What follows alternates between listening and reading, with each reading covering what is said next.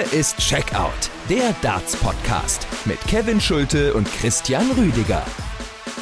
158 Spieler haben sich bei den UK Open in Minehead duelliert. Drei Neundater sind geworfen worden. Einer hat den Titel geholt und er heißt Danny Noppert. Er ist UK Open Champion 2022 und er ist damit Michael Smith, der neuen Nummer 4 der Welt, ein Major-Titel voraus. Was für ein dramatisches und überraschendes Ende eines tollen Turnieres. Hier ist Checkout, der Darts Podcast. Heute gibt's die große Analyse der UK Open. Ich bin Kevin Schulte und an meiner Seite wie immer Christian Rüdiger. Hi. Hallo Kevin, ich grüße dich und alle, die zuhören. Ja, ihr habt es hoffentlich alle mitbekommen. Christian hat am Freitag und Samstag zusammen mit Basti Schwele die UK Open kommentiert auf Sport 1. Dazu werde ich dich gleich noch ausfragen. Versprochen. Erstmal sei ich aber gesagt, danke für die vielen tollen Nachrichten bei Instagram, bei Twitter etc. Christian, du scheinst einen guten Job gemacht zu haben. Jetzt aber wollen wir erstmal auf das äh, Sportliche blicken, würde ich sagen. Wie fällt denn so dein Gesamtfazit erstmal aus, bevor wir dann vielleicht so in die, in die Analyse der einzelnen Tage gehen und bevor ich dich dann am Ende natürlich noch über deinen Kommentatoreneinsatz ausfragen werde? Ja, also diese UK Open haben ihren Namen wirklich wieder alle Ehre gemacht. Man bezeichnet sie ja so volkstümlich als den DFB-Pokal des Darts oder die Briten dann als FA Cup des Darts. Und man muss wirklich sagen, gerade dieser erste Tag, es geht wirklich Schlag auf Schlag. Die Matches werden da gespielt, Runde um Runde. Also es geht wirklich hin und her. Du siehst große Namen auch relativ früh fallen.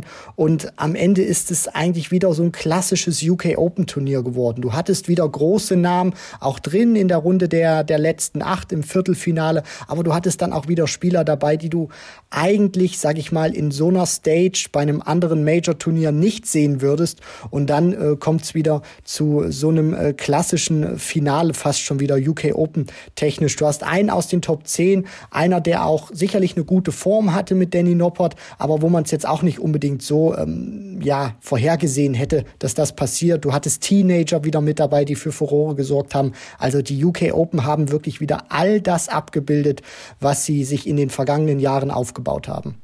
Und es hatte an der einen oder anderen Stelle so ein bisschen UK Open Vibes von 2018, nur ohne Schneesturm. Ne? Also gerade mit den Halbfinalisten Keen Barry, William O'Connor, zwei Iren, dazu Danny Noppert neben Michael Smith. Das war schon ein äh, favoritentechnisch sehr ausgedünntes äh, Teilnehmerfeld da am Ende.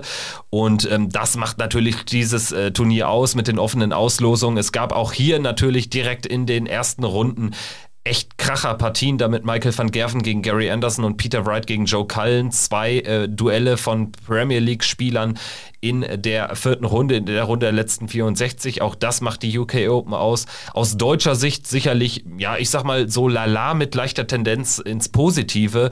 Äh, das Event, ohne dass da jetzt jemand einen wirklich tiefen Run hatte, aber es gibt, glaube ich, äh, für den ein oder anderen deutschen Spieler echt positive Nachrichten nach diesem Wochenende, allen voran Gabriel Clemens, äh, kann da, glaube ich, ganz, ganz positiv rausgehen. Sprechen wir gleich drüber.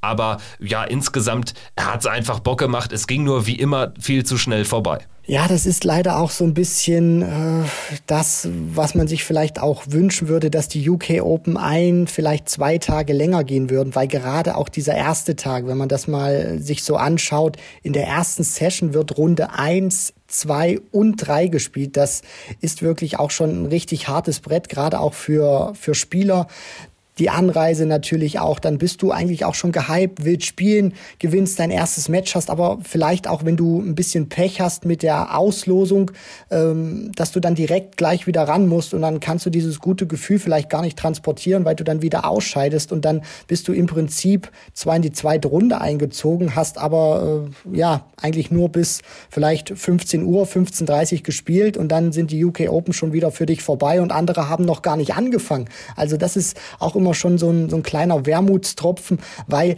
es bietet ja auch wirklich so viel Show, gerade auch auf den Nebenboards, wenn die Leute da in Butlins Minehead da wirklich herumlaufen können, Hauptbühne sich anschauen können, die Nebenbühne, die, die anderen Boards, dann auch teilweise, das war in den vergangenen Jahren immer wieder so, dass du dann auch, wenn, wenn Rileys Qualifier für, auf, äh, für Aufsehen gesorgt haben, dass die dann auch mal im Interview war mit den, mit den Kollegen von ITV und das kannst du natürlich auch deutlich besser dann verpacken, wenn, wenn du eben weißt, so ein Rileys Qualifier, der hat an Tag eins überragt, dann kannst du den noch mal ein Interview nehmen, dann kannst du das noch mal äh, praktisch aufbauen, aufmarschieren für, für einen zweiten Tag oder so, das das heißt, du kannst auch eine, eine Langlebigkeit erzeugen.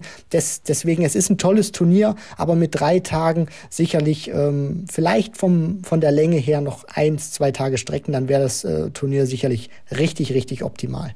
Ja, finde ich auch, weil dann könnte man auch so ein paar Geschichten einfach größer erzählen. Ich meine, auch medial ist das unglaublich kompliziert, da wirklich die großen Geschichten oder die, die kleinen Geschichten im Großen dann auch äh, fachgerecht zu äh, transportieren. Also, dass man das angemessen würdigt, weil es überholt sich so viel. Ich meine, du kannst als Amateur-Qualifier da zwei riesige Auftritte hinlegen, gegen zwei Tourkartenbesitzer gewinnen und dann scheidest du trotzdem noch in ein und derselben Session dann in Runde drei aus.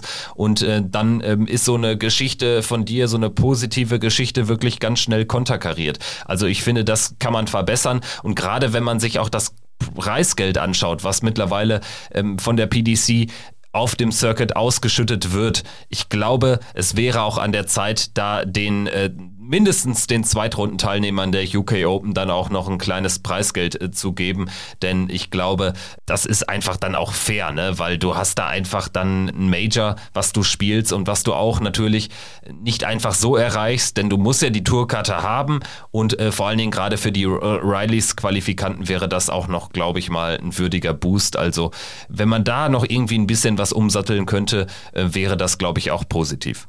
Ja, definitiv. Du hattest hier 450.000 Pfund, die ausgeschüttet wurden. Und wenn man sich das auch mal anschaut, wie du gerade schon vollkommen richtig erklärt hast, du kriegst eben erst ab der Runde der letzten 96.000 Pfund. Das heißt, du musst praktisch, wenn du in Runde 1 starten musst, dann eben zwei Spiele gewinnen, um ins Preisgeld zu kommen. Und das ist eben so eine kleine Geschichte, wo, wo ich sage, da könnte man eventuell auch sicherlich was äh, verbessern. Das ist so ein kleiner Wermutstropfen, weil aus, aus deutscher Sicht zum Beispiel sehe ich das mit Ricardo Pietreczko, der eben sein Auftaktmatch gewinnt, in Runde zwei steht, das dann verliert und eben mit einer auch aufwendigen Anreise. Das darf man auch nicht vergessen. Hotel muss bezahlt werden, du musst den, den Flug buchen. Das ist natürlich auch ein bisschen was, was du nicht für 10 Euro machen kannst. Und des, deswegen wäre das natürlich super, wenn man da irgendwas auch basteln könnte, dass wie die von dir schon genannten ähm, Spieler die Runde zwei erreichen, da auch mit ein bisschen Preisgeld nach Hause gehen.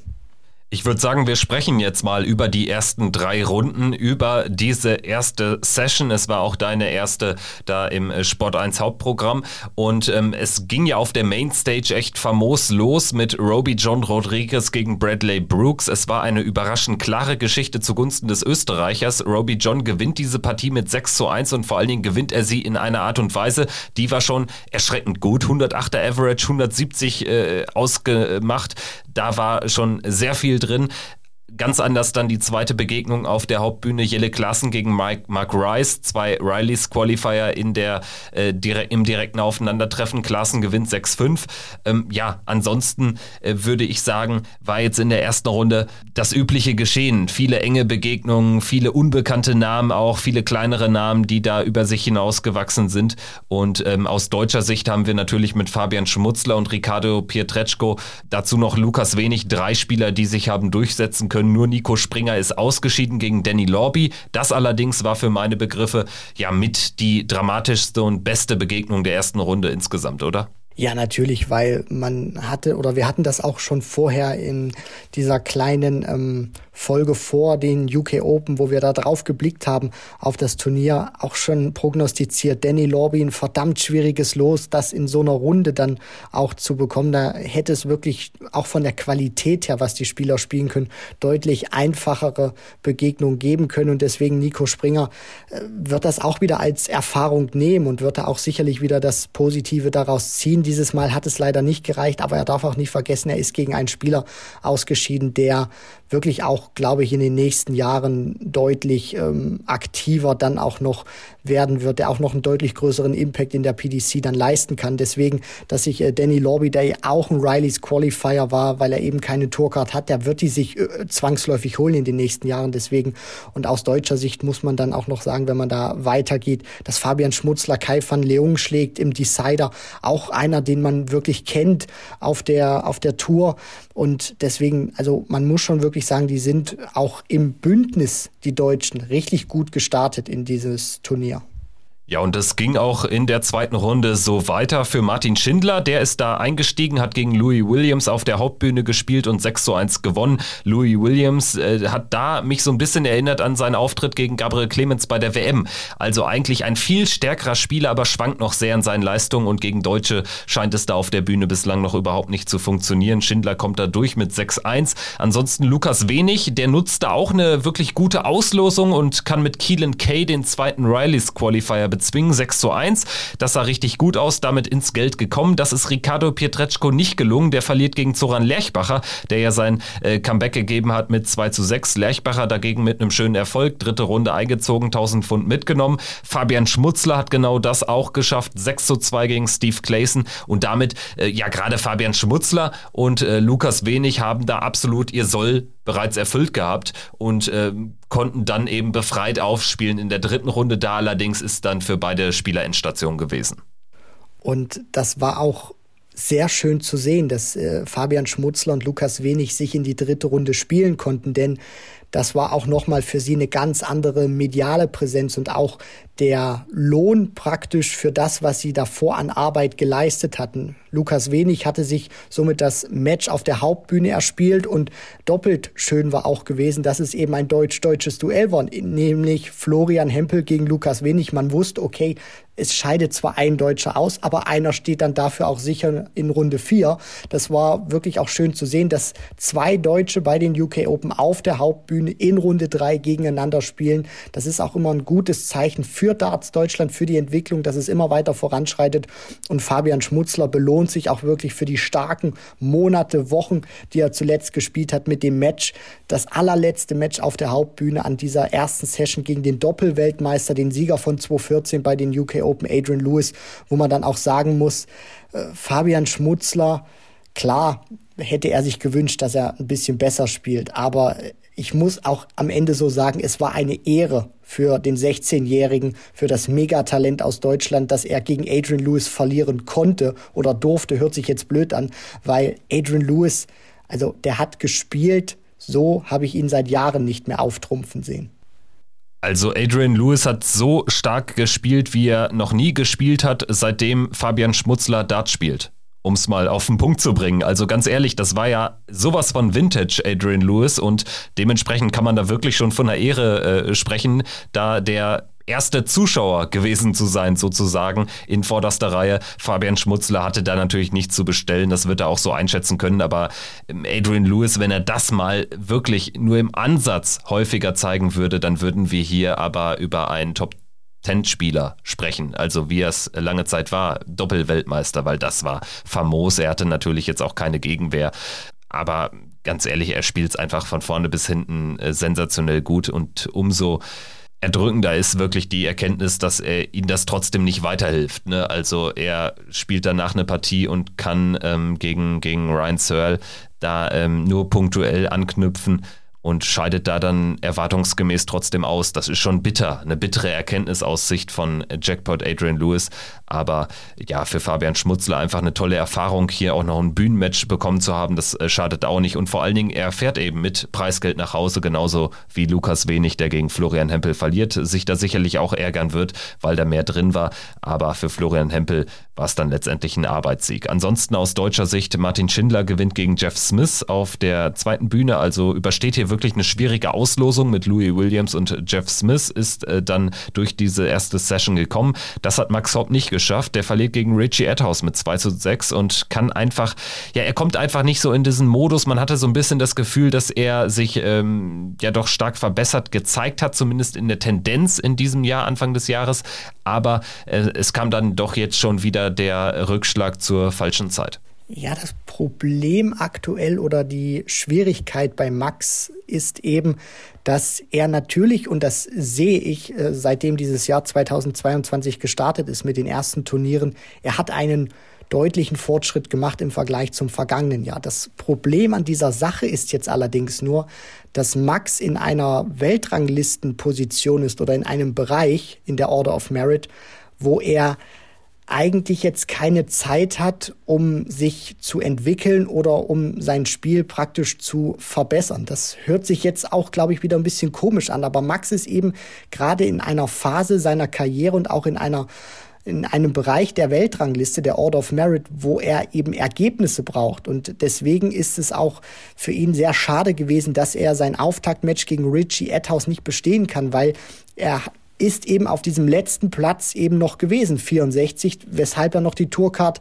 ähm, behalten konnte nach der Weltmeisterschaft. Und jetzt ist es eben so, wenn diese Ergebnisse eben nicht kommen, dann wird er eben weiter nach unten fallen und dann muss er dann wieder zur, zur Q-School. Deswegen, die Entwicklung bei Max ist sichtbar, die erkennt man auch, nur es nützt halt wenig, weil es müssen in so einem Bereich, wo er sich gerade aufhält, leider die Ergebnisse folgen. Fernab der, der deutschen Spieler hatten wir natürlich noch das Match von Raymond von Barnefeld auf der Hauptbühne gegen William Borland. Ein unerklärlicher Decider, wo Borland am Ende in 24 Darts checkt. Also Raymond van Barneveld wird sich da mehrfach an den Kopf gepackt haben, wie er das Match aus der Hand geben kann. Alleine die Tatsache, dass er sehr komfortabel 4-2 in Führung liegt, dann das Match schon das erste Mal aus den Händen gibt, am Ende aber dann noch so viele Chancen zum Match bekommt, die alle nicht nutzt und William Borland äh, bekommt irgendwie diesen Sieg dann am Ende letztendlich geschenkt ja, sehr bitter für, für Barney, da so früh ausgeschieden zu sein. Ansonsten vielleicht noch erwähnenswert, Rosse Justitia hat neun Data geworfen gegen Adam Gavlas in der dritten Runde. Trotzdem verliert er mit 6 zu 5. Bittere Niederlage für den Spanier, aber zumindest ein sehr schöner Moment. So sieht's aus und äh, es scheint langsam auch so ein bisschen teilweise, ja, in die Mode zu kommen, wenn man sich auch mal die Weltmeisterschaft zum Beispiel anschaut, da hat äh, Gervin Price den Neuner gespielt, Darius Labanauskas hat den neuen Data gespielt. Beide konnten ihr Match nicht gewinnen gegen Michael Smith bzw. Mike de Decker. Einzig und allein Willie Borland, der den dritten Neuner gespielt hat, konnte seine Partie gegen Bradley Brooks gewinnen. Hier spielt José Justicia das perfekte Leck. Aber am Ende ist Adam Gavlas derjenige, der dann nach dem Match die Muckis spielen lässt. Und wir sprechen jetzt über die Runde der letzten 64. Da sind dann die Top 32 eingestiegen. Das heißt, auch die Premier League Starter vom Vorabend, die haben dann die paar Kilometer gemacht von Exeter nach Minehead und ähm, sind dann in dieses Turnier gestartet. Und es war durchaus eine sehr, sehr namhafte Mainstage. Also das hatte schon Premier League Charakter. Sechs der acht Premier League Starter standen dann in den vier Partien ähm, äh, auf der Mainstage dann am Oki. Michael Smith hat Chris Doby geschlagen, Gervin Price, Christoph Ratajski und dann hatten wir die Premier League internen Duelle Van Gerven gegen Anderson und Wright gegen Cullen. Am Ende muss ich sagen, nicht nur, weil die Partien relativ eindeutig dann ausgingen, ich habe mir deutlich mehr erhofft von diesem ersten Abend. Also es wirkte wirklich wie so eine Premier League Blaupause und äh, das ist dann irgendwie für den Zuschauer, für den Konsumenten ein bisschen kontraproduktiv, finde ich. Ja, und da versucht die PTC natürlich immer wieder auch ihre ganz großen Namen nach vorne zu stellen. Und das hat man dann auch im weiteren Turnierverlauf gesehen, dass man äh, bestimmte Partien dann auch nicht auf die Hauptbühne gebracht hat. Ich kann mich da dran erinnern, Johnny Clayton hatte dann auch im weiteren Turnierverlauf gegen José de Sousa gespielt. Das war keine Partie zum Beispiel auf äh, der Hauptbühne, sondern man ist da auch wirklich immer wieder gegangen oder hat da eigentlich so ein System etabliert, dass man gesagt hat, okay, wer von den Großen ist noch drin? Und du hast es immer wieder gesehen. Price, Wright, die waren immer gesetzt auf der Hauptbühne. Van Gerven, solange er im Turnier war, war er auch noch drin. Und das ist, hm, ich will jetzt nicht sagen, ein bisschen schade vielleicht, aber man würde sich dann natürlich aus neutraler Sicht gerne mal wünschen, dass man dann auch mal Spieler zu Gesicht bekommt, die man eben nicht jede Woche sieht, weil bei den Premier League Spielern ist es so, ob die jetzt das eine Bühnenmatch mehr bekommen oder nicht. Ich glaube, das wird sie eigentlich auch nicht so ähm, sehr umhauen.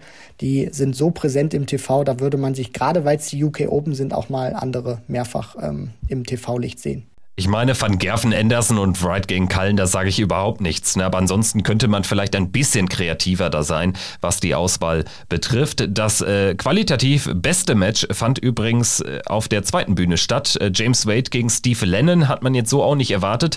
Und äh, der, die Scoreline von 10 zu 6 für James Wade ähm, sagt jetzt eigentlich oder deutet nicht unbedingt auf einen krassen Matchverlauf hin. Aber was Steve Lennon da auch gespielt hat, das kam ja auch ähm, äh, ja, aus dem vollkommenen Nichts äh, verliert 10-6, aber spielt einen 106er Average, weil James Wade einfach brutal James Wade war. mit einer unfassbaren Doppelquote, mit einer Konsequenz da, die schon verdeutlicht hat, mit äh, The Machine wird wieder zu rechnen sein an diesem Wochenende. Ja, Steve Lennon spielt gefühlt oder nicht nur gefühlt, es war eigentlich das Match seines Lebens, zumindest von der Qualität her. Und James Wade macht eben Dinge, die James Wade eben tut, den Gegner eiskalt bestrafen, in wichtigen Momenten immer wieder da sein, dem Gegner richtig weh zu tun, auch was zum Denken mitzugeben. Und es sah auch wirklich lange so aus, hatte ich zumindest das Gefühl, dass Wade auch im Zuge der Auslosung, die er dann hatte, so seine Kreise zieht und auch für mich sehr lange recht gut lag auf Kurs Titelverteidigung. Und dann wurde er eben unsanft ausgebremst, kommen wir dann später noch dazu, aber man muss auch sagen, ähm, James Wade hat wieder gezeigt, dass er diese, dieses Formhoch aus den vergangenen Wochen immer mehr transportieren kann. Die Averages werden jetzt auch ähm, immer höher bei The Machine. Das ist nicht nur dieser Standard Mitte 90er, sondern er kann es jetzt auch deutlich nach oben schrauben. Das ist schön zu sehen. Ja, und über ein weiteres Highlight müssen wir unbedingt noch sprechen, und zwar an Bord 6 im Viertrundenspiel zwischen Ian White und Luke Humphreys haben wir ein fantastisches Ende erlebt. Luke Humphreys steht bei 38 Rest im Decider 9 zu 9 und Ian White nimmt die 170 raus. Das war natürlich ein riesiger Moment für Ian Diamond White hat jetzt nicht dazu geführt, dass er jetzt in dem Turnier noch sonderlich weit gekommen ist, aber trotzdem das natürlich ein Highlight, ein heimliches Highlight dieser UK Open. So sieht's aus. Und für Ian White auch ein wichtiger Sieg, weil er wirklich schwierige Wochen und Monate hinter sich hat. Und es gab auch mal Momente, da war er genau auf der anderen Seite vor ein paar Jahren bei den UK Open 2017 im Viertelfinale, als er sich bei 20 Punkten Rest überwirft, die Doppel 15 trifft und Gervin Price, sein Gegner, kannst du dich noch dran erinnern, Kevin, zwar nicht die 170 checkt, aber die 160 und das hat damals genauso wehgetan. Ja, und das war so ein erster richtig großer Moment von, von Gervin Price in einer späten Phase eines Major-Turniers. Also da hat man so ein bisschen aufblitzen sehen, was da dann später gekommen ist. Unter anderem ein Weltmeistertitel. Gut, gut. Äh, vielleicht ähm, sprechen wir noch ganz kurz über die Deutschen an diesem Abend. Gabriel Clemens sticht dann natürlich vollkommen heraus gegen Rob Cross. Gewinnt er etwas überraschend einfach mit 10 zu 7 spielt er stabil, ohne jetzt zu glänzen, aber hat so, ja, diesen Gabriel Clemens da gezeigt, den wir jetzt äh, lange nicht gesehen haben. Rob Cross äh, kann im Moment jetzt auch nicht so gut performen, hatte ein paar gute Monate nach seinem EM-Titel, aber mittlerweile geht das schon wieder stark abwärts. Ansonsten Martin Schindler aus deutscher Sicht äh, sehr stark gegen Ryan Joyce, 10-8 gewonnen. Florian Hempel hat enttäuscht, muss man so klar sagen, gegen Gerd Nentjes 10-5 verloren. Hat so ein bisschen verdeutlicht, dass er aktuell einfach so ein bisschen nach der Form sucht. Ich glaube, diese Partie hätte er vor drei, vier, fünf Monaten einfach nicht verloren. Ja, das ist immer, glaube ich, auch jetzt so eine Findungsphase, in der Flo auch gerade ist, weil er auf die Tour gekommen ist und wirklich nur kannte, sage ich mal, auf Abruf mehrere Tage am Stück zu spielen. Jetzt hat er eben diesen kompletten Rhythmus, der über Jahre vor Corona existiert hat, dass du eben immer am Wochenende reist, auch viel unterwegs bist und nicht ankommst, dann spielst du eine, eine Super Series, dann ist wieder ein bisschen Pause, sondern jetzt musst du eben diese Form über sehr lange, auch immer an wenigen Turniertagen gebündelt aufrechterhalten und deswegen ziehe ich da trotzdem, auch wenn das jetzt sicherlich, du hast vollkommen recht, keiner den ganz großen Run hatte, ziehe ich trotzdem aus deutscher Sicht ein positives Fazit, weil Gabriel Clemens wichtiger Erfolg im TV oder bei einem TV-Turnier. Er hat jetzt zwar nicht auf der Hauptbühne gespielt, aber wichtig bei einem TV-Turnier wie den UK Open einen Top-10-Spieler zu schlagen. Das war ein wichtiges Zeichen von ihm, wird ihm auch Mut geben, auch dass er stabil war vom Average her. Also das wird er als Fortschritt nehmen und auch Florian Hempel finde ich, war wichtig, dass er zumindest sein erstes Match gewinnt. Klar, wir, wir, wir kennen alle Flo, wir hatten ihn auch schon häufig im Interview. Er erwartet viel von sich selbst und wird natürlich mit dem Ergebnis nicht zufrieden sein. Aber auch da war wichtig, erstes Match, was er hat, zu gewinnen, hat er getan gegen Lukas Wenig. Dann ist es zwar nur die vierte Runde geworden, aber trotzdem ein Sieg bei den UK Open bei seinem Debüt. Deswegen immer das Positive sehen und der Rest wird dann auch wieder kommen, weil die Jungs sind einfach viel zu gut, um viel zu lange in einer Formdelle zu bleiben. Ja, also bei Flo Hempel muss man schon sagen, dass er sich natürlich äh, mehr ausgerechnet haben dürfte nach der Auslosung. Also Nenches ist halt ein Spieler, ich will nicht sagen, den musst du schlagen als Flo Hempel, das wäre jetzt auch ein bisschen vermessen zu sagen, aber da hast du auf jeden Fall gute Karten. Vor allen Dingen auch über die Distanz, äh, das kennt der Nentjes auch nicht so sehr. Es war okay, aber jetzt auch nicht mehr und vor allen Dingen, ähm, ja, wird es da, glaube ich, aber auch zwangsläufig irgendwann wieder, wieder aufwärts gehen in diesem Jahr. Dafür ist der, der Mann einfach zu stark. Also ich denke, da kann man so optimistisch sein. Aus äh, deutscher Sicht ansonsten natürlich Martin Schindler, Gabriel Clemens, hast du vollkommen recht. Martin Schindler läuft dagegen Dirk van Dijvenbode einfach in einen sehr, sehr starken Niederländer rein in der Runde letzten 32 am Samstagnachmittag, wo van Dijvenbode auch das beste Match seit Monaten spielt mit 106 im Average. Gabriel Clemens verliert gegen Michael Smith das ist wirklich keine Schande und vor allen Dingen nicht in der Art und Weise, in der Michael Smith seine Anwurflex da durchgebracht hat. Also da musste Gabriel Clemens mehrfach eigentlich einen Neuner spielen, um überhaupt dann Break noch schaffen zu können. Und äh, dem Break ist er dann vergeblich hinterhergerannt, verliert 10-8, weil Michael Smith auch in den letzten fünf Anwurf-Legs 14, 11, 12, 14, 15 spielt, dann ist natürlich auch schwer, da irgendwie reinzupreschen. Ne? Richtig, und gegen viele andere Spieler hätte Gabriel Clemens diese Partie auch gewonnen. Deswegen, das ist auch immer einer, der seine Matches sehr klug und auch sehr sachlich analysiert. Und wenn er da drauf schaut, ich meine, alleine die, die Tatsache, du hast es gerade aufgezählt, Kevin, dass er nur 8 zu 10 gegen einen wirklich hervorragenden Michael Smith verliert, weil man muss auch sagen, das Level, den Standard, den Gaga da gespielt hat, der war wirklich sehr gut. Ansonsten auf der Hauptbühne hatten wir Gervin Price gegen Jamie Hughes unter anderem, was überraschenderweise auch sehr lang ging bis in den Decider. Jamie Hughes äh, da dann allerdings kein Faktor mehr. Gavin Price im entscheidenden Moment dann zumindest da spielten 12er zum 10 zu 9. Bis dahin war das irgendwie ja doch ein fahriger Auftritt, zumal Jamie Hughes jetzt auch nicht irgendwie durch Highscoring brillieren konnte hat da am Sieg geschnuppert gegen Gervin Price. Der springt so gerade noch ähm, dem sportlichen Tod in der Top 32 Runde von der Schippe. Ansonsten ist das Michael van Gerven nicht gelungen. Früher am Tag gegen Damon Hatter verliert er 10 zu 4. Kriegt da wirklich eine Klatsche, ohne jetzt wirklich schlecht zu spielen. Beide spielen über 100, aber Damon Hatter einfach am Ende auf die Doppel famos und spielt am Ende 13, 14, 15, 11, 17, 15, holt sechs Lecks in Folge aus einem 4-4, macht dann 10-4 und das ist natürlich ein großer Sieg für den Australier gewesen. Richtig und sehr wichtig für Damon Hatter war auch die Art und Weise, wann und wo er es getan hat. Ich meine, auf der Pro Tour hat er das schon gezeigt, dass er Michael van Gerven schlagen kann. Und jetzt hat er eben auch diesen Beweis, dass er es nicht nur behind closed doors kann, sondern auch, wenn die Scheinwerfer an sind, wenn praktisch Money Time ist, der auf der großen Bühne spielt. Das hat er jetzt gezeigt gegen einen Michael van Gerven, der nicht schlecht spielt, der aber hin und wieder schwankend unterwegs war, wenn er einen guten Moment hatte, dann auch oftmals in dem Leck danach ein bisschen hat mal die Scoring Power ähm, vermissen lassen. Und deswegen, Damon Hatter hat das großartig großartig ausgenutzt, hat auch wirklich großartig gespielt, über 100 im Schnitt. Das war auch ein kleines, großes Ausrufezeichen von The Heat, Damon Hatter. Ja, und er hat dann einen weiteren großen Namen geschlagen. Am Abend in der Achtelfinalbegegnung gegen Johnny Clayton gewinnt er mit 10 zu 8 auf der Nebenbühne und zieht damit ins Viertelfinale ein. Ansonsten Michael Smith 10-9 gegen Menzo Suljovic, der rund um seinen 50. Geburtstag ein gutes Turnier gespielt hat.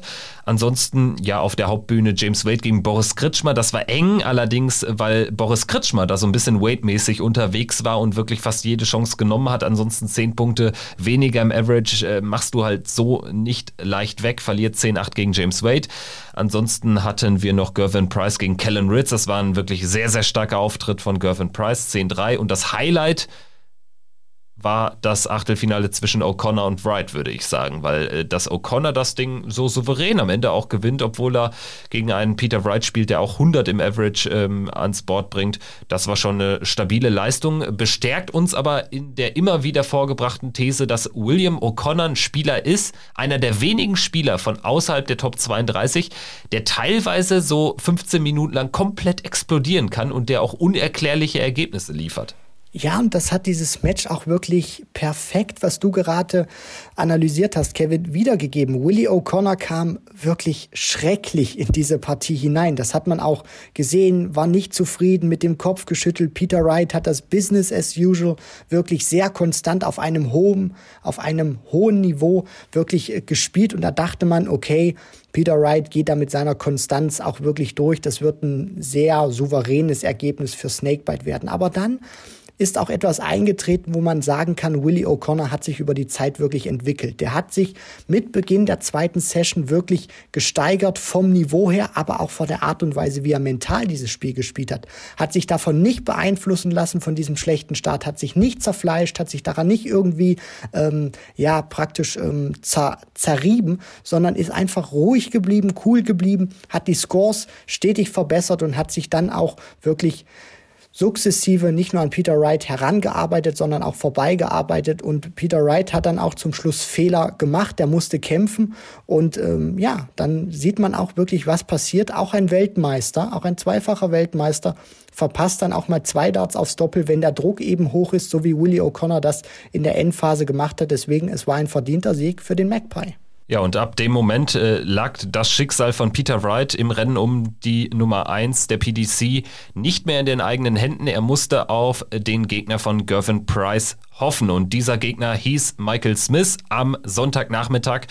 Letztendlich wurden da zusammen mit James Wade zwei der drei Top-Favoriten zu dem Zeitpunkt dann gegeneinander gelost. Ganz ehrlich, ich habe es mir ein bisschen gewünscht, dass äh, es da, ähm, dass sich die drei Top-Favoriten zu dem Zeitpunkt nicht alle aus dem Weg gehen konnten. Ja, für das Turnier war das auch wichtig zu sehen, weil ich glaube, wenn Gervin Price jetzt nicht im Viertelfinale einen der zwei weiteren Großen bekommen hätte mit James Wade, äh, der noch im Turnier war, genauso wie Michael Smith, dann wäre das wahrscheinlich auch sehr klar Richtung Finale gegangen für Gervin Price, weil wenn, weil wenn man sich das auch mal anschaut, wer da noch mit dabei war, zwei Teenager mit Keen Barry, Sebastian Bialecki, der Pole, 18 Jahre, der einzige ohne Tourcard, Informatikstudent aus Polen, äh, Damon Hatter, Danny Noppert, Willie O'Connor und man wusste da eigentlich schon, wenn nicht Smith oder Wade gegen Price gelost wird, dann wird der Iceman ziemlich sicher ins Halbfinale äh, einsteigen und dann ist die Wahrscheinlichkeit dann wahrscheinlich auch noch größer, dass er den Schritt ins Finale geht.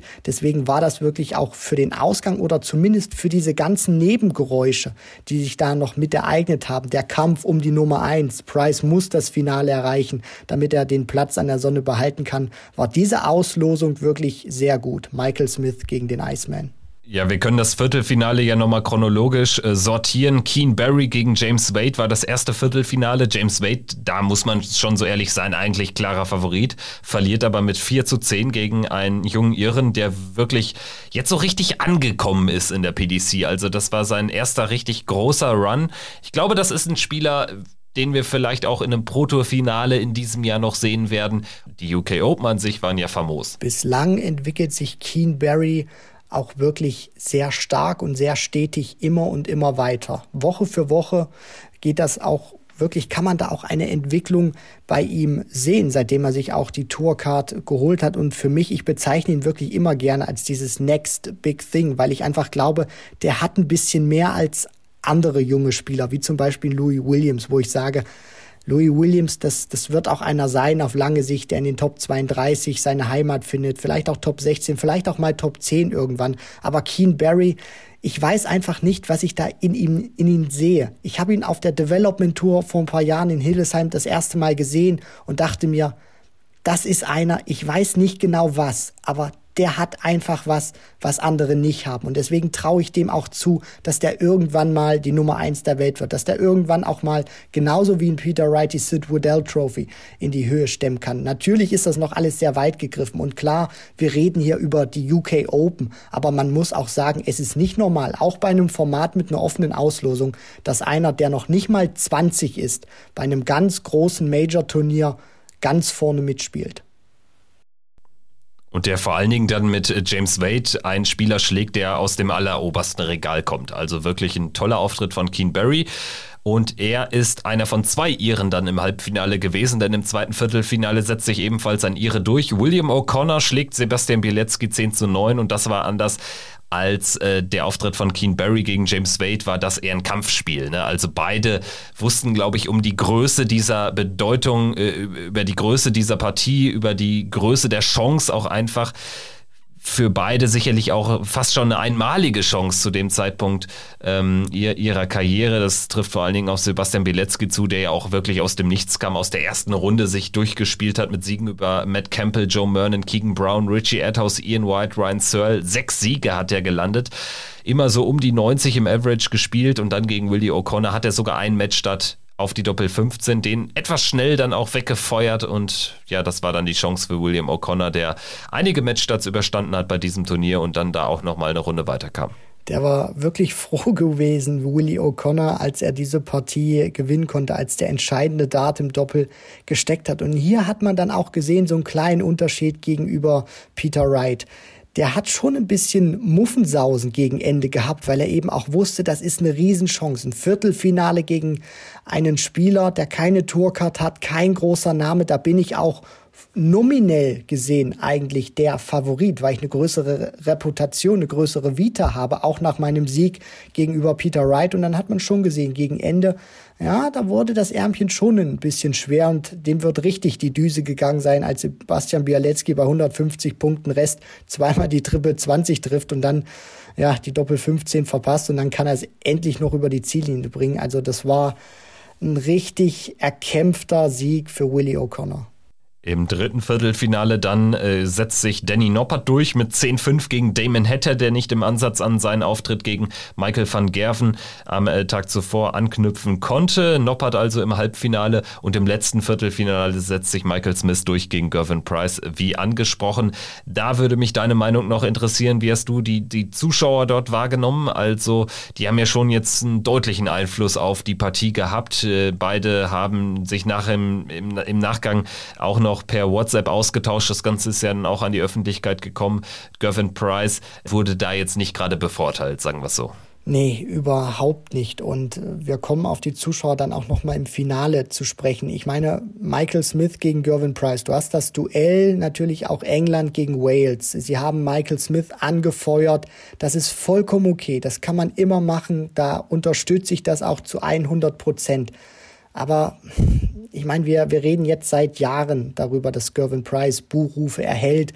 Sicherlich auch, weil er sich damals im Finale gegen Gary Anderson nicht von seiner besten Seite gezeigt hat. Und das kann man auch nicht schönreden, wie er sich damals verhalten hat. Nur man muss auch mal sagen, irgendwann ist ja auch mal gut. Und nur weil man einen Spieler praktisch mega supportet, wie ein Michael Smith, heißt das nicht, dass man mit Gervin Price das komplette Gegenteil machen muss. Und man merkt das dann auch. Ich meine, Price hat nicht nur den Chatverlauf mit Michael Smith gepostet, der sich wieder wie ein Gentleman verhalten hat, wie man das kennt, versucht hat, die Zuschauer zu beruhigen, zu besänftigen, auch zu sagen, hier, boot mal bitte Gervin Price nicht aus. Man merkt einfach, das kommt auch immer wieder an Gervin Price heran und das lässt ihn nicht kalt. Und ich meine, dass, dass so ein Schrank von einem Mann dann auch ein Foto von sich postet auf Instagram, wo er dann Tränen in den Augen hat und sagt, das, das, das tut einfach weh.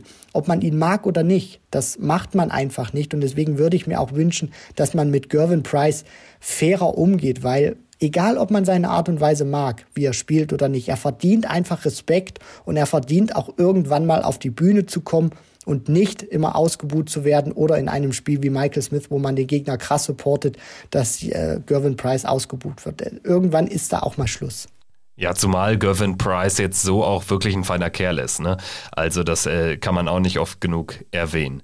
Sprechen wir jetzt über die entscheidende Session der UK Open 2022. Wir hatten drei Außenseiter, anders kann man es nicht sagen, mit Noppert, O'Connor und Barry und wir hatten Michael Smith und wir hatten das erste Halbfinale Michael Smith gegen Keen Barry, wo es äh, zwischenzeitlich auch sehr gut aussah für den klaren Außenseiter für Keen Barry, der mit 6 zu 2 führt und dann dreht Michael Smith auf. 12, 12, 15, 14, 11, 15, 13, 17, 15 sind nicht die Lottozahlen, das sind die Zahlen ins Glück, ins Finale für Michael Smith was für starke 15, 20 Minuten von ihm da. Ne? Das war ein grandioser Endsport, fast so ein bisschen damals äh, verkehrte Welt zur Weltmeisterschaft, was Peter Wright mit ihm damals veranstaltet hat, konnte er jetzt auch äh, wirklich ein herausragender Standard gegen Keen Barry spielen. Musste er vielleicht auch ein Stück weit spielen, weil Keen Barry wirklich richtig gut in die Partie gestartet war war und dann nichts mehr entgegenzusetzen hat oder wenig entgegenzusetzen hatte. Die Triple gingen dann dem jungen Iren auch aus. Da hat man dann auch gemerkt, Akku vielleicht ein bisschen leer. Michael Smith, grandioser Endsport, Keen Barry, tolles Turnier gespielt und Michael Smith dann verdient im Finale. Das zweite Halbfinale war dann sehr, sehr zäh, fand ich. Danny Noppert gewinnt 11-9 gegen Willie O'Connor, schafft zur richtigen Zeit das Break, nachdem O'Connor wirklich lange vorne war und sich zwischenzeitlich eine 5-1-Führung hat herausspielen können. Hinten raus äh, hatten es beide einfach schwer und wussten auch, analog zu diesem äh, Viertelfinale O'Connor-Bielecki, wussten auch da beide einfach, sie haben hier eine mega große Chance und haben in der Situation so ein bisschen verkrampft, fand ich. Jan, das ist auch, glaube ich, verständlich, wenn man Danny Noppert und Willie O'Connor ist in so einer Position. Du spielst ein Major-Halbfinale und du weißt einfach nicht, wann so eine Chance wieder kommt. Natürlich kannte das Danny Noppert, weil der schon mal im Finale der World Series of Darts Finals gestanden hat. Nur, das ist für den auch nicht selbstverständlich, dass der reihenweise in Major- oder TV-Halbfinals steht. Deswegen war dann wirklich die Frage, wer kann sich am Ende besser zusammenhalten? Und es war auch ein komplettes Kontrastprogramm gegenüber Michael Smith und Keen Barry, weil Noppert und O'Connor auch welche waren, die nicht diesen schnellen Rhythmus hatten, wo es nicht klack, klack, klack gemacht hat. Also das war dann auch ein bisschen zähe Kost gewesen, aber unfassbar spannend. Unfassbar spannend war auch das Endspiel zwischen Michael Smith und Danny Noppert und es hat am Ende wirklich einen überraschenden Ausgang genommen. Denn obwohl wir alle um diese Major-Phobie von Michael Smith wissen, er war sowas von klarer Favorit gegen Danny Noppert und wann wird er so eine Chance wiederbekommen? Ich meine, du spielst ein Major-Finale, nichts gegen Danny Noppert, aber du spielst eben ein Major-Finale nicht gegen Van Gerven, Price, Wright, Clayton, sondern gegen die jetzige niederländische Nummer 2, die jetzige 12 der Welt vor dem Turnier, die 19. Und du kommst sogar sehr gut rein, fürs 3-0. Danny Noppert findet gar nicht in die Partie, findet nie in diesem Spiel zu seinem Highscoring. Und trotzdem verlierst du diese Begegnung mit 11 zu 10, obwohl du auch dann im äh, vorletzten Leg Matchstart auf Bull vergibst und am Ende den Anwurf hast. Was für eine bittere Pleite für Michael Smith. Es ist auf so vielen Art und Weisen wirklich eine sehr tragische Niederlage für Michael Smith. Zum einen natürlich genau das, was du eben ansprichst, Kevin. Also das, was du für Danny Noppert gesagt hast, gilt natürlich dann auch für Michael Smith. Wenn man sich mal anschaut, der stand schon in vielen Major-Finals, aber gegen wen er die verloren hat? WM, Premier League unter anderem hat er verloren gegen Michael van Gerven. Dann noch ein WM-Finale gegen Peter Wright unter anderem. Er stand im Matchplay-Finale. Das hat er verloren gegen Rob Cross. Also ich will da jetzt nicht noch weitergehen. Masters unter anderem gegen äh, Peter Wright. Also der hat wirklich reihenweise große Endspiele gegen große Spieler verloren. Und jetzt ein Danny Noppert, das der hat eben nicht dieses Format von Price, Wright, Van Gerven oder auch einem James Wade zum Beispiel. Und dann machst du dir natürlich extra Druck und denkst dir vielleicht auch vom Kopf, das ist eigentlich eine Geschichte, in der es jetzt passieren muss. Und dass er in dieser Konstellation wird er nie wieder, glaube ich, eine Chance bekommen, Major-Titel zu gewinnen, Michael Smith. Für Danny Noppert natürlich auch nicht. Und was, glaube ich, für Michael Smith noch so schwieriger ist, diese Niederlage zu verdauen, ist die Art und Weise, wie Danny Noppert dieses Match gewinnt. Er spielt über 21 Legs einen 84er Average. Danny Noppert gewinnt ein PDC-Finale im TV mit einem 84er Average. Man stelle sich mal vor, jemand hätte ein WDF-Turnier oder damals, als es die BDO gegeben hätte, ein Turnier gewonnen mit diesem Average im Finale. Was hätten die Leute da gesagt? Und jetzt tut es Danny Noppert gegen Michael Smith. Und tatsächlich gab es nie einen Spieler mit einem niedrigeren Average, der ein Major-Event gewinnen konnte als Danny Noppert in diesem Finale. Was für ein Sieg natürlich auch für ihn. Wir dürfen jetzt auch nicht zu viel nur über Michael Smith sprechen. Also Danny Noppert äh, ist damit wirklich Großes gelungen und er ist jetzt einfach auf Monate auf bis zu zwei Jahre einfach in den Rankings sehr weit vorne für alle Major-Turniere qualifiziert. Und das geht dann stramm Richtung Top 10 sogar. Ne? Also wirklich ein fetter Sieg, ein fetter Zahltag. 60.000 weitere Pfund, 40 hat er für den Finaleinzug ja schon klar gemacht. Aber der richtig große Sprung entsteht eben durch diesen Sieg jetzt. Und für Michael Smith ist es halt viel, viel schlimmer als die verpassten 60.000 Pfund. Die wird er schon irgendwie irgendwo wieder reinholen. Ist halt die Tatsache, dass er zum wiederholten Mal einen Major wirklich aus den Händen gibt. Und so einfach, nichts gegen den Danny Noppert nochmal, so einfach wird's so schnell nicht mehr. Also ich meine, wenn er schon jetzt in dieser Situation mit einem 3-0 dann auch, mit einem schnellen 3-0 gegen einen, sagen wir es, wie es war, schwachen Danny Noppert es nicht nutzen kann, das Major zu gewinnen, was soll er dann erst machen, wenn er das nächste Mal im WM-Finale mit 5-4 führt? Ja, also ich habe da wirklich aktuell auch keine so großen Antworten und ich hoffe einfach, weil es ist wirklich sehr dramatisch. Das ist die, die UK Open sind kein WM-Finale, klar, aber die Art und Weise, wie wir das auch gerade nochmal analysiert haben, Michael Smith hat da eine mega Möglichkeit ausgelassen. Und egal, ob das jetzt WM ist, Premier League, Matchplay oder UK Open, das ist wirklich vollkommen egal. Es zählt für ihn erstmal wirklich einen Major-Sieg für sich zu haben. Und er hat diese mega Chance verpasst. Und ich hoffe einfach, dass es ihn jetzt langfristig nicht bricht, weil diese Niederlage, die ist nochmal auf so vielen Ebenen deutlich schwieriger zu verdauen als eine WM-Niederlage. Definitiv. So ist es. Wir werden das Ganze weiter beobachten. Für Michael Smith geht es jetzt erstmal in der Premier League weiter. Bevor wir ganz kurz auch noch über die Premier League sprechen und da ein kleines Update liefern, würde mich jetzt noch brennend interessieren, wo wir jetzt das Sportliche ab abgehakt haben, wie es denn für dich so lief am äh, Kommentatorenplatz von Sport 1. Du warst in vier Sessions am Start, jeweils gute vier, fünf Stunden. Das waren richtig lange, anstrengende Sessions wahrscheinlich. Aber erzähl mal, also äh, wie ging's los am, am Freitag? Wie war die Vorbereitung und wie hast du dich dann selbst gefühlt? Ja, also für mich waren das wirklich sehr spannende und lehrreiche Tage, die ich da absolvieren durfte am Kommentatorenplatz bei Sport 1.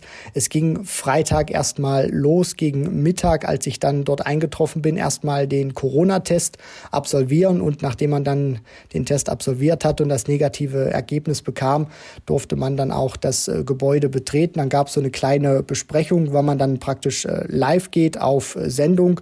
Dann habe ich nochmal mit Basti Schwele kurz ähm, geschnackt, wie wir das Ganze angehen wollen. Und dann ging es eben rein, erste Session und ein paar schöne Matches haben ja dann auch gewartet. Wie stellt man denn eigentlich sicher, dass man nicht übereinander, also gleichzeitig redet? Ähm, das äh, stelle ich mir manchmal gar nicht so leicht vor. Man sitzt ja auch nicht in einem Raum immer noch nicht bei Sport 1, oder? Ja, das ist tatsächlich äh, gar nicht so einfach, äh, Kevin, weil man sitzt da, wie du schon richtig gesagt hast, in zwei unterschiedlichen Kommentatorenkabinen, aufgrund natürlich auch der aktuellen Situation noch. Und deswegen ist äh, Kommunikation da natürlich auch das Schlüsselwort A und O und natürlich auch mit der Zeit, dass man sich dann eingroovt, weil gerade so, wenn man die ersten Matches dann kommentiert hat, weiß man dann auch so ein, so ein Stück weit, wie dann der, der Flow ist. Da ist man dann auch ein Stück weit drin. Man spricht sich natürlich ab, wer geht als, als erstes rein zum Beispiel, wie macht man das, wenn äh, es dann zum Beispiel so ist, dass der entsprechende Date ins Doppel verwandelt wurde, eine Session ist vorbei, es geht dann sozusagen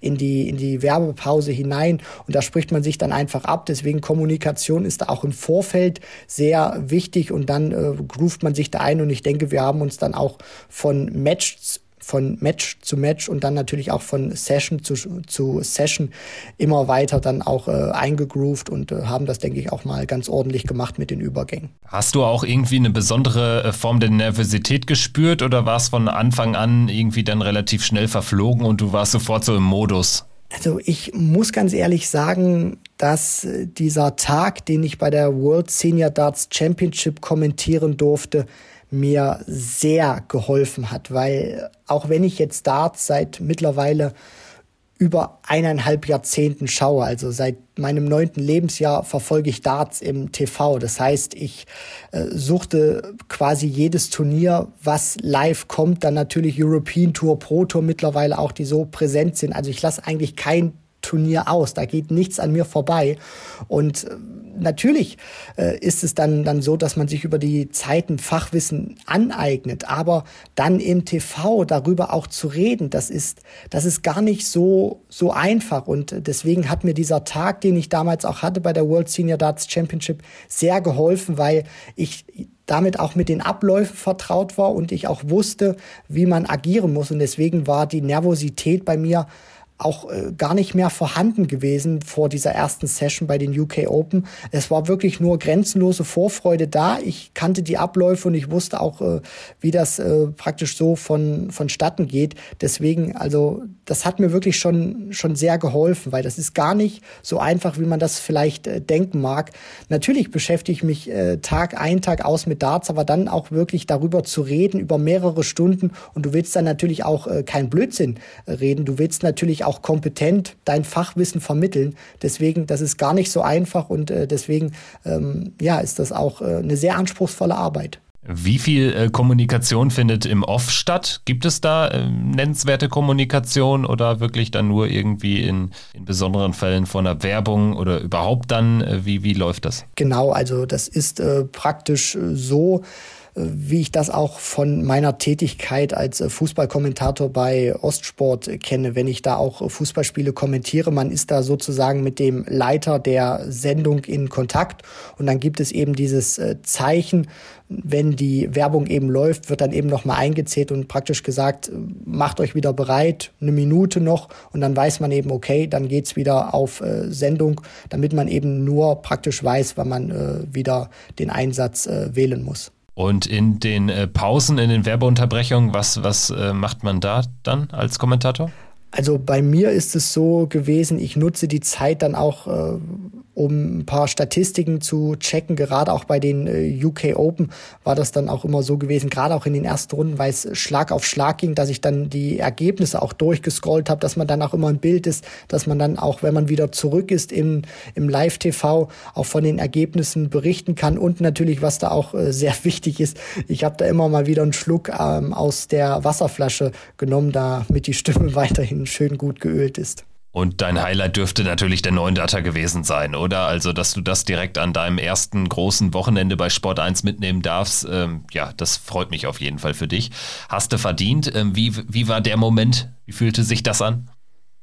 Er fühlte sich auf den ersten Blick noch äh, ein bisschen surreal an, weil man das auch gar nicht so wirklich glauben konnte, dass man da jetzt live dabei ist. James Wade wirft den neuen Data und man hat wirklich auch dieses Glück und dieses Privileg dabei zu sein, den zu kommentieren und das auch wirklich mal live zu erleben. Das war eine großartige Erfahrung gewesen. Auch äh, danke an James Wade, dass äh, er das auch ermöglicht hat. Und ja, äh, ich würde sagen, ich bin da auch äh, sehr gut reingestartet. Also das erste PDC Major Turnier, was ich am Kommentatorenplatz begleiten durfte und gleich einen neuen Data das ist äh, eine ganz gute Quote für den Einstieg. Wirklich ein, ein äh, schönes Debüt dort, äh, dein erstes PDC Major Event bei den Kollegen von Sport 1 und am Ende passt es irgendwie auch zu dir, dass James Wade dann den Neuner wirft. Das habe ich, war so mein erster Gedanke auf jeden Fall.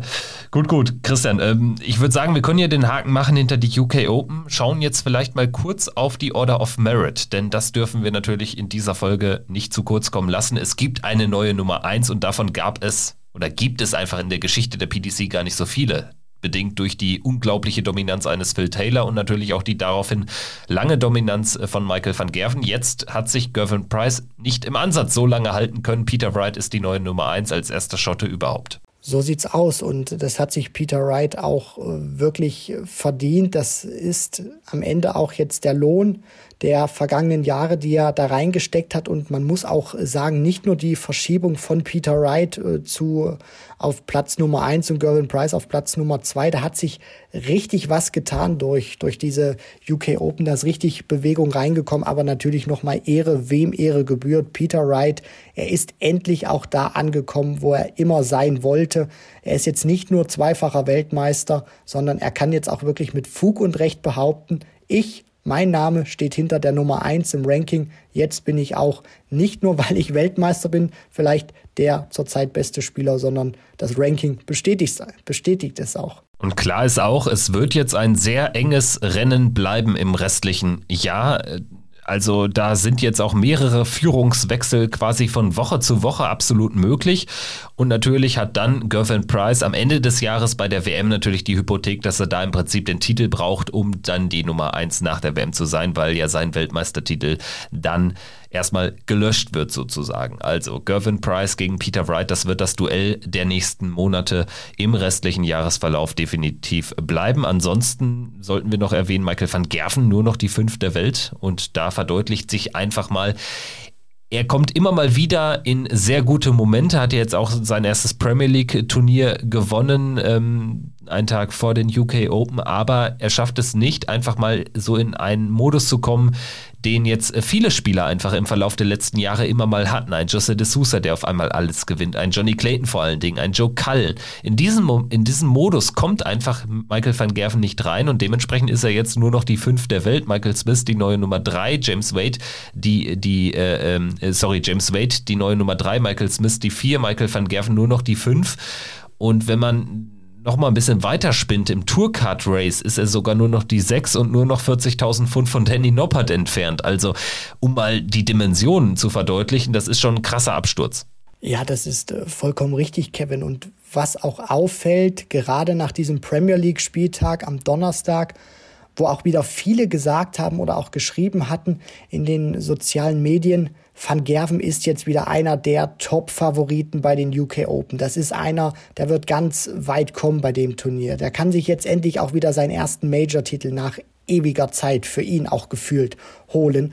Und ich war da immer ein bisschen skeptisch, weil ich damals nach dem Nordic Masters dachte, das ist jetzt der Sieg, der bringt ihn wieder zurück auf die Spur. Ist nicht passiert. Es hat sein Spiel nachhaltig nicht in der Hinsicht stabilisiert, dass es so weit war, um Titel zu gewinnen. Er hat einen Pro-Tour-Titel dann auch noch gewinnen können im vergangenen Jahr, Ende des, des Jahres. Hat sein Spiel aber auch nicht so konstant stabilisiert, dass man sagen kann, Van Gerven konnte danach auch mal Joe Cullen machen oder auch mal wirklich ein paar Wochen wieder mal dominieren. Und auch jetzt ist es genau wieder dieser Fall gewesen. Er spielt einen bombastischen Premier League Abend, wo er wirklich unplayable ist. Und was passiert danach? Er kann dieses Selbstvertrauen nicht mitnehmen, dieses Turnier. Spielt gegen Gary Anderson eine wirklich richtig ordentliche Partie. Spielt auch gegen Damon Hatter nicht schlecht. Aber er macht eben wieder gegen Damon Hatter die Fehler, die er die vergangenen eineinhalb Jahre gemacht hat, die untypisch sind für ihn. Er stabilisiert sein Spiel nicht. Er kriegt es wirklich nicht über so eine Distanz dann auch hin, mal über drei, vier Tage richtig stark zu spielen. Und deswegen kommt dann auch am Ende sowas dabei raus, dass er jetzt zwei Plätze verliert und nur noch die fünf der Welt ist.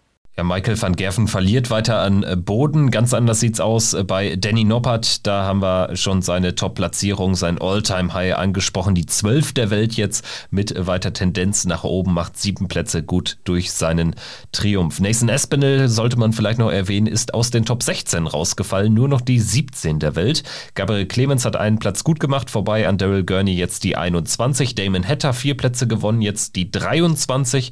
Und ansonsten ja Willie O'Connor klopft jetzt so langsam an an den Top 32, ist die 34 der Welt. Und ja, weiter hinten fällt natürlich dann ein Keen Barry ganz stark ins Gewicht. Der ist von 66 auf 52 nach vorne gegangen und auch da natürlich weiter Tendenz nach oben, denn er ist im zweiten Tourkartenjahr. Gut, gut, dann wäre auch dahinter der Haken gemacht. Sprechen wir dann jetzt, würde ich sagen, kurz über die Premier League. Da hat Michael van Gerven wirklich brilliert, auch gegen Peter Wright dann mit dem Whitewash. Der wird natürlich für sein Selbstvertrauen gut gewesen sein. Kann ja gar nicht anders sein. Gewinnst da 6-0 in dem Finale. Wir haben jetzt äh, vier Turniere gespielt, vier verschiedene Sieger. Das oberste Regal hat jeweils einmal gewonnen. Price, Wright, Clayton, van Gerven. Es geht jetzt weiter in Brighton am Donnerstag. Da direkt die Auftaktbegegnung Gary Anderson gegen Michael Smith und da bin ich schon sehr gespannt drauf, denn es wird natürlich dann der erste Auftritt sein vom Bully Boy nach diesem bitteren Ende der UK Open. Danach haben wir Wright gegen Clayton, Van Gerven gegen Wade, Cullen gegen Price. Aber tatsächlich für mich die spannendste Frage ist, wie präsentiert sich Michael Smith?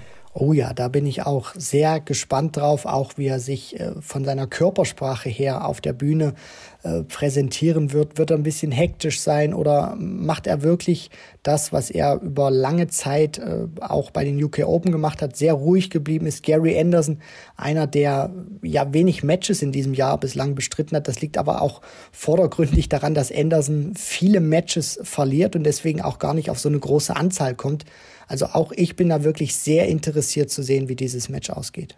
In der Tabelle ist Peter Wright vorne mit 10 Punkten vor Michael van Gerven mit 9, Clayton mit 8 und Price mit 7. James Wade besticht durch Konstanz, hat noch kein Turnier gewonnen, aber mit 7 Punkten da absolut im Rennen. Dahinter tut sich eine kleine Lücke auf. Cullen 3, Anderson 2 und Smith 2, also sozusagen ein kleines Kellerduell zum Auftakt in Brighton an diesem Donnerstag.